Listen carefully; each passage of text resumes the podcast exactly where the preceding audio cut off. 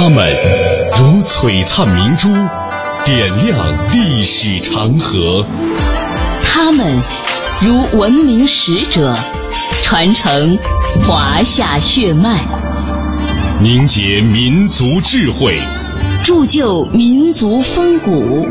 请收听《香港之声》中华人物。品读中华人物，启迪智慧人生。听众朋友，大家好，这里是中央人民广播电台香港之声数码广播三十二台的《中华人物》，我是李岩。大家好，我是君阳。今天的节目呢，我们将带大家走进的是被誉为中国现代绘画史一代宗师的画家、艺术教育家林风眠先生。林风眠原名叫凤鸣，广东梅县人。他出生于石匠世家。十八岁来到了上海，后来和徐悲鸿、张道藩同期赴法国留学学习绘画，先后在法国、德国学习。一九二五年回国，任北平国立艺专的校长。一九二七年任国民政府大学院艺术教育委员会主任。一九二八年，北平国立艺专呃创立了杭州国立艺术学院学院，并且呢是任校长。抗战的时期也一度是潜心创作。林凤眠先生早期的创作是以油画为主的，他兼画水墨山水，还有花鸟。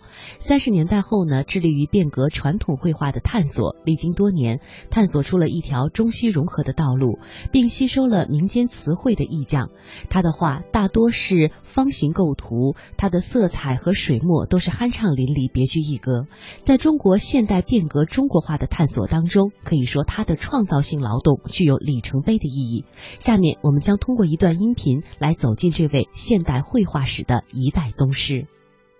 我生于倒霉的庚子年，晚年的林风眠常以这句话开始他的回忆。林风眠所说的庚子年是公历一九零零年，伴随着八国联军进攻北京的枪炮声，中国的历史翻到了二十世纪的这一年。林风眠出生三天，清政府与占领紫禁城、火烧圆明园的八国联军签署了庚子赔款。就在这样的不祥之年，林风眠出生了。这一切仿佛注定了他一生命运的多灾多难。敦玉居是林风眠的父亲林伯恩起的名。大门上依然保留着当年他亲手书写的字迹。敦玉居听起来像是个书香门第，其实只是个穷苦人家。林家赖以生存的行当是做石匠。一九零零年十一月二十三日，农历庚子岁十月初二，在这间十分简陋的屋子里。刚刚脱离娘胎的林风眠就命悬一线。由于严重的先天不足，父亲林伯恩担心养不活，刚一出生就把他抱出家门，打算丢弃在村外的后山里。就在这生死攸关的一刻，母亲冲出门外，拼命从丈夫怀里抢过自己的孩子。林风眠因此捡回一条命。从此，母亲成为幼小的林风眠生存下去的唯一希望。在林风眠创作生涯中，仕女是他最重要的绘画题材之一。在这些几乎贯穿了他一生所有时期的代表作品里，这种静谧、凄美、伤感的形象不断重复出现，似乎都在表达着。同样的主题，很多研究学者认为，他这是在诉说对母亲深深的眷恋之情。人物穿越时空，人生启迪智慧，人文润泽心灵，人性彰显力量。香港之声，中华人物。为你细数那些被历史记住的名字。中华人物，今天我们为大家介绍的是中国现代绘画史上的一位宗师级的画家林风眠。接下来，我们为大家介绍一下他的求学经历。一九一九年十二月二十五号，在新式学堂美术课上显露天分的林风眠，受到了童年好友林文征的鼓励，踏上了轮船赴法国勤工俭学。离开了故乡之后，从此再也没有回来过。在巴黎国立美术学院，法国美术教育的最高殿堂，林风眠可以说是一个守规矩的好，呃，不是一个守规矩的好学生。他为塞尚、莫奈、马蒂斯等离经叛道的画家所倾倒。又在巴黎东方美术馆陶瓷博物馆的彩陶、汉画砖、唐三彩、瓷器花纹上，发现了中国民间艺术的奇特魅力。接下来，我们也一起来了解一下他在上学的时候和老师之间的那段精彩的故事。法国的首都巴黎，散发着由文化艺术积淀而成的浪漫情调。巴黎风情来自它得天独厚的艺术底蕴。塞纳河左岸的拉丁区，就是这样一块艺术的风水宝地。坐落在波拿巴路尽头的巴黎国立高等美术学院，三百年来一直引领着世界艺术的时代风潮。一九二一年九月，从梅州山区赤脚走出来的乡下青年林风眠。经过了一年多的辗转，终于踏进了这所世界顶尖艺术殿堂的大门。一百年前的欧洲，绘画艺术的主流已从古典的写实主义，经由印象主义，悄然过渡到了现代主义。除了部分美术学院保留的基础教学科目外，艺术家们。大多摒弃了近代以来严格写实、照物象描摹的古典主义造型方式，转而探索自由表达主观意象的艺术手法。当林风眠来到巴黎时，野兽派的马蒂斯和立体派的毕加索已经获得了法国艺术界的认可，成为最受时代追捧的新星。怀抱一腔热情前来学习西方艺术的林风眠。会选择一条怎样的道路呢？在林风眠进入巴黎美院一年之前，他来法国的第一站是枫丹白露的法语学校。半年之后，进入了地荣美术学院，靠做油漆工的微薄收入，开始学习绘画艺术。在院长杨希思的工作室。林风眠接受了西方现代艺术与思想的双重启蒙，对艺术的理解和观念发生了重大改变。艺术不再是儿时临摹芥子园画谱或少时喜爱的西洋画片，而是天马行空的想象与思考。林风眠独特的绘画天赋使杨希思惊叹不已，他决定。为他创造一次机会。那个地龙的那个校长啊，觉得林风眠天赋比较好，那么他就主动，你就不要在我这里学了，我给你推荐到巴黎美院，是吧？比他那个地方上的小小美院呢要好一点。那么这个时候，林风眠就转学转到巴黎美院学了。二十世纪二十年代的林风眠是幸运的，进入巴黎美术学院，已经不再需要经过长期刻板的技术训练。主流艺术所追求的是强调主观感受和注重个性化的自由表达。林风眠在不断的观摩与实践中，领悟到了现代主义的绘画语言。纵观林风眠一生的作品，可以深切的感受到后印象派、野兽派和立体派等欧洲现代主义艺术对他的影响，而他个人化的艺术风格探索。也正是从这个时期开始起步。一年后，当林风眠把自己的画作展示给专程来巴黎探望他的老院长杨希思时，谁知他很不满意，批评林风眠学得太肤浅。他诚恳而严厉地说：“你是一个中国人，你可知道你们中国的艺术有多么宝贵的优秀传统啊？你怎么不去好好的学习呢？”去吧，走出学院的大门，到东方博物馆、陶瓷博物馆去，到那富饶的宝藏中去挖掘吧。老师的指点，对于在艺术创作上一度沉迷在自然主义框子里的林风眠，犹如当头一棒，让他猛然惊醒。于是，他开始把目光投向承载了几千年优秀传统的中国艺术。在博物馆，林风眠平生第一次看到了中国古代精美的陶瓷和绘画珍品，激动不已。他折服于中国传统艺术的超凡魅力。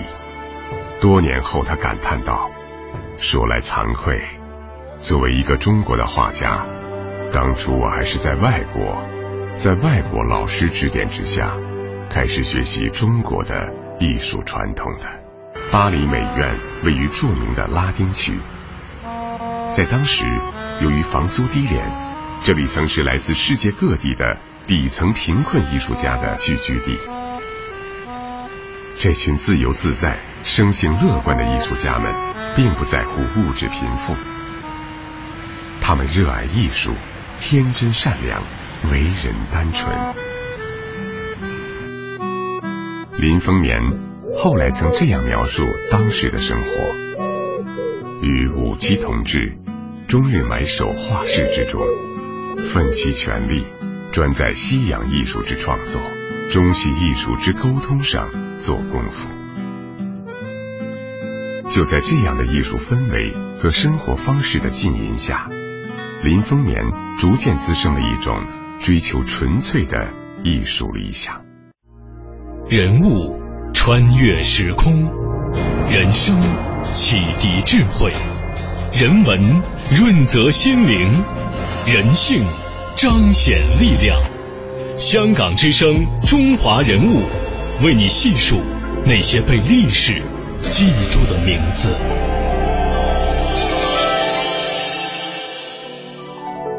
一九二五年的冬天，林丰年回国，由蔡元培推荐聘任林丰年为国立北京艺专校长兼教授。一九二八年，国立艺术院在杭州西湖之畔建校，林丰年任院长。不久之不久之后呢，艺术院改国立杭州艺专。这个时候的林风眠改任校长，直到一九三八年。在这十三年当中，他先后主持了当时仅有的两所国立艺专，把主要的心血用在了艺术教育和艺术运动上。接下来，我们来听听林凤眠传的记者朱普先生对林风眠先生这段经历的回忆。尽管林风眠怀着满腔的报国之志。接到聘书后，便迫不及待的回国赴任。但是，直到动身之前，蔡元培也并没有告诉他，艺专早已成为了一个几乎无以为继的烂摊子。事实上，由于坚守传统的保守势力与留日留欧的革新势力的斗争异常激烈，历任校长多以辞职告终。然而，对天真浪漫的林风眠而言，不管这所学校的现状如何，现在却是他实现艺术理想的最佳土壤。到校后，他不但立即着手重建教学班子，还增建音乐、戏剧、雕塑系，而他本人则兼教授、教务长和西画系主任。不久。林风眠发表了《谈东西艺术之前途》一文，他以论述艺术是如何构成的、东西艺术根本之异同等问题为基础，正式提出了调和东西艺术的主张，力图在复兴东方艺术和调和东西艺术之间寻求新路。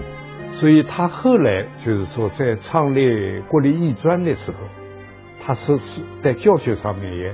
体现一个中西融合的。那么他二六年的那篇《东西艺术之前途》呢，主要的讲了一个什么呢？就是东西艺术，它各有所长，也各有所短。就是中西艺术正好是一个互补关系，可以取长补短。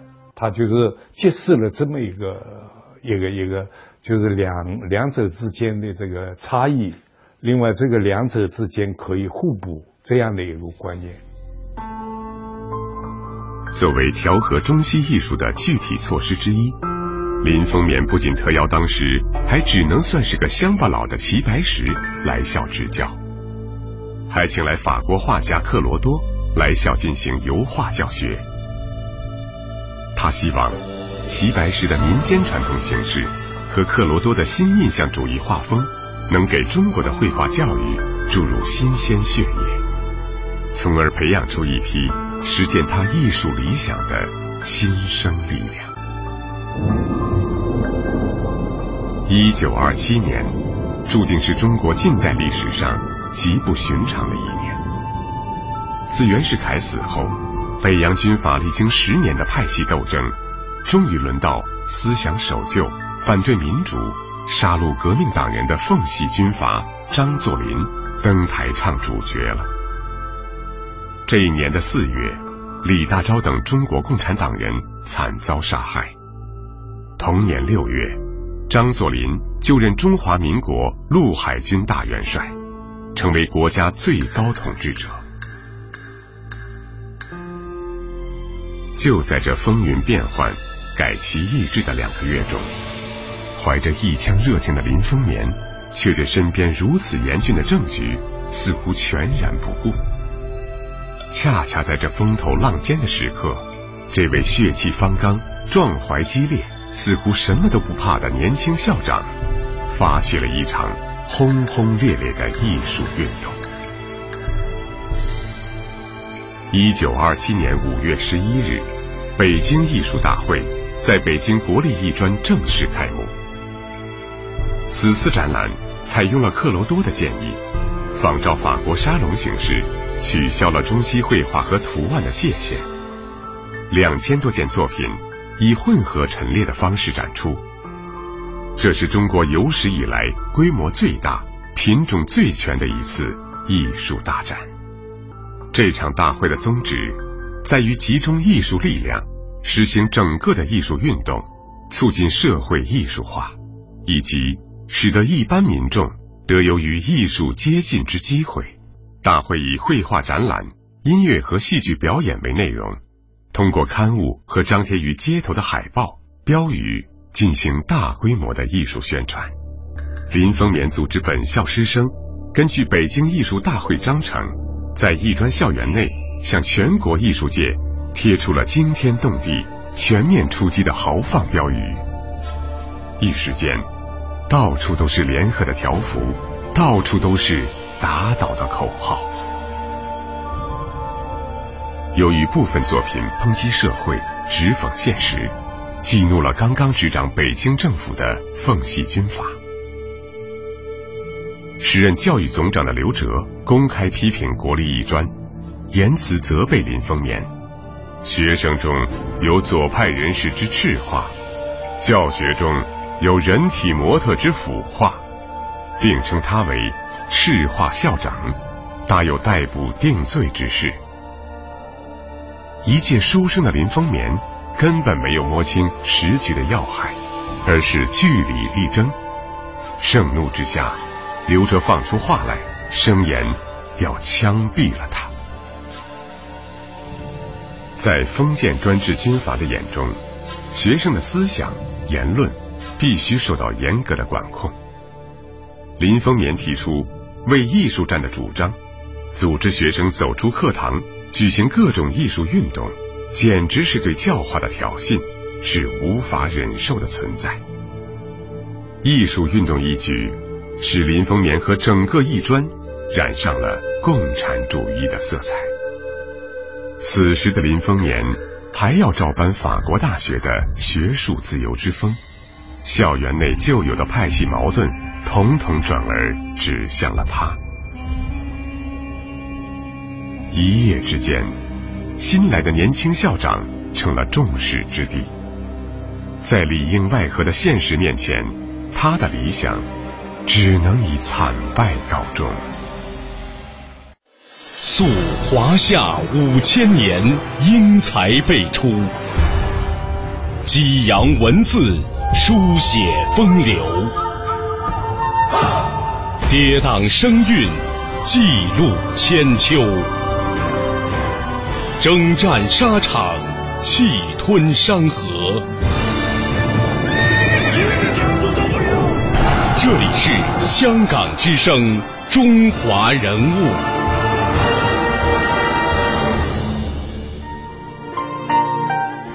中华人物，今天我们为大家介绍的是著名的一位画家，名叫林风眠。在前面的时间呢，我们为大家介绍了他到法国求学的经历，以及呃经过蔡元培的推荐任国立艺专校长的故事。时间来到了一九七七年，林风眠也是他的晚年生活，他移居到了香港。在抵达香港的时候，可以说是几乎一无所有，随身只带了三十多幅旧作和一箱子的画纸。那是因为他担心到香港没有画纸可用。据先生的关门弟子冯烨回忆说，他和母亲从上海送林老到广州火车站，当时非常的呃悲痛，因为可能以后就再也见不到林老了。而第二年呢，林风眠经过了申请，冯烨也来到了香港，先是住在弥敦道国货公司的顶楼货仓，后来才买下了在太古城金凤阁的公寓，而林风眠就在此潜心作画。冯烨一直在照顾他的生活。对于林风眠在香港的时光，冯烨记忆犹新。他说，林老当年早上起来都会打会儿拳，看一阵电视。他一般不吃早餐，会泡上一大壶的祁门红茶。在家里，他爱摆弄花草，给盆栽浇水和施肥。他还非常喜欢看电影，高兴的时候呢，可以连看两场。回家之后就开始画画了。令冯烨钦佩的是，不管林老自己画的画受人热捧也好，遭人冷落也好，林风眠始终不改自己的艺术追求。林老说：“我的绘画就是要忠于我的感受。”也许唯有这种艺术上的任性，林风眠才成全了丰年体的艺术风格。冯烨说：“老师就是这样一个人，一旦认准了，铁打不动。也许这正是许多真正艺术家所共有的天赋。”有艺术史家称赞林风眠在绘画上是中西结合最为成功的一位划时代大师。也许没有当年的边缘与另类，就不会有这样的主流吧。刚刚我们也说过，香港对于林风眠来说是他人生的最后一站。接下来的时间，我们再通过一段音频了解一下林老和香港之间的不解之缘。二零一四年八月。我们来到了艺术大师林风眠人生的最后一站，位居世界第三大金融中心的国际化都市香港。在这里，林风眠度过了他人生最后的十四年。对林风眠而言，香港是他跌宕起伏的命运遭际中最后的一丝温暖。或许是冥冥之中的天意，漂泊一生的林风眠，就是在这十四年间，在这座散发着欧洲之风的中国城市里，最后完成了自己调和中西艺术的绝唱。此前，已经七十八岁的林风眠，在中学校友叶剑英的帮助下，经香港去巴西与亲人团圆。但是仅仅两个月后。他就独自一人返回了香港。巴西呢，说老实话，他那个地方生活也不是很习惯。另外一个，他的对自己的家庭也是很不满意的。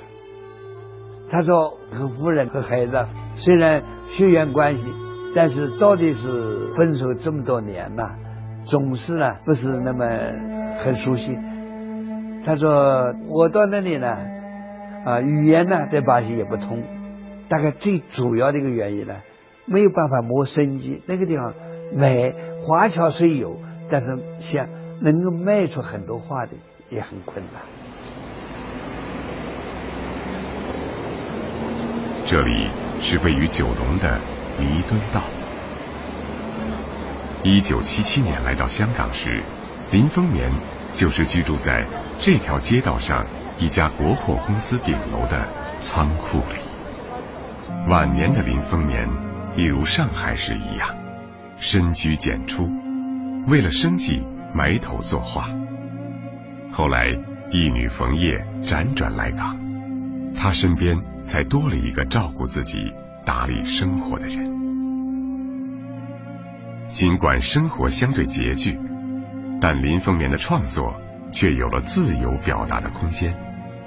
这位风烛残年的老人，凭着记忆，一张一张重新画出了那些曾经被他亲手毁掉的画作。